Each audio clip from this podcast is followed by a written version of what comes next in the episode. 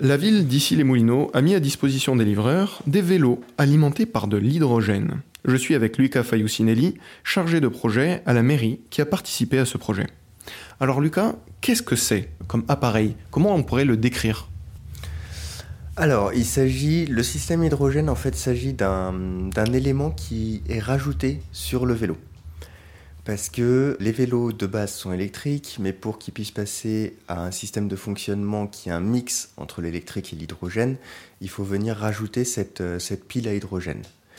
Dans le cadre euh, de cette expérimentation, en fait, on développe des piles à hydrogène, enfin nos partenaires européens, qui fonctionnent en fait sur un système de ravitaillement entre soit des stations d'hydrogène, soit des bouteilles d'hydrogène, comme on peut en trouver euh, vendues par euh, les, grands leaders de l'énergie, qui en fait permet de recharger cette pile à hydrogène en sachant que cette pile a une capacité de 8 litres d'hydrogène et donc nous permet avec le raccordement qui se fait entre la pile, les câbles issus de la pile à, hydrogène et les câbles pour le rechargement en électrique, en fait les deux vont être mis conjointement ensemble et permettent ainsi l'approvisionnement par l'hydrogène du système électrique. Véritablement en fait ce qui se passe c'est ça, c'est que on a de l'hydrogène qui est compressé.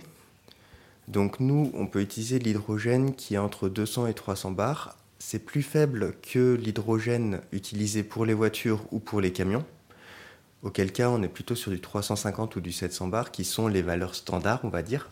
Donc nous, on est dans, véritablement dans l'expérimentation parce que, en plus de tester quelque chose d'inédit, c'est-à-dire des vélos cargo à hydrogène, on teste aussi des vélos cargo qui fonctionnent avec une pression d'hydrogène qui est inférieure à celle habituellement vue et qui permet l'alimentation permettant de tripler l'autonomie du véhicule. Ce projet a été une initiative européenne qui, on l'espère, euh, alimentera d'autres bonnes idées comme ça. Merci beaucoup, Lucas. Merci.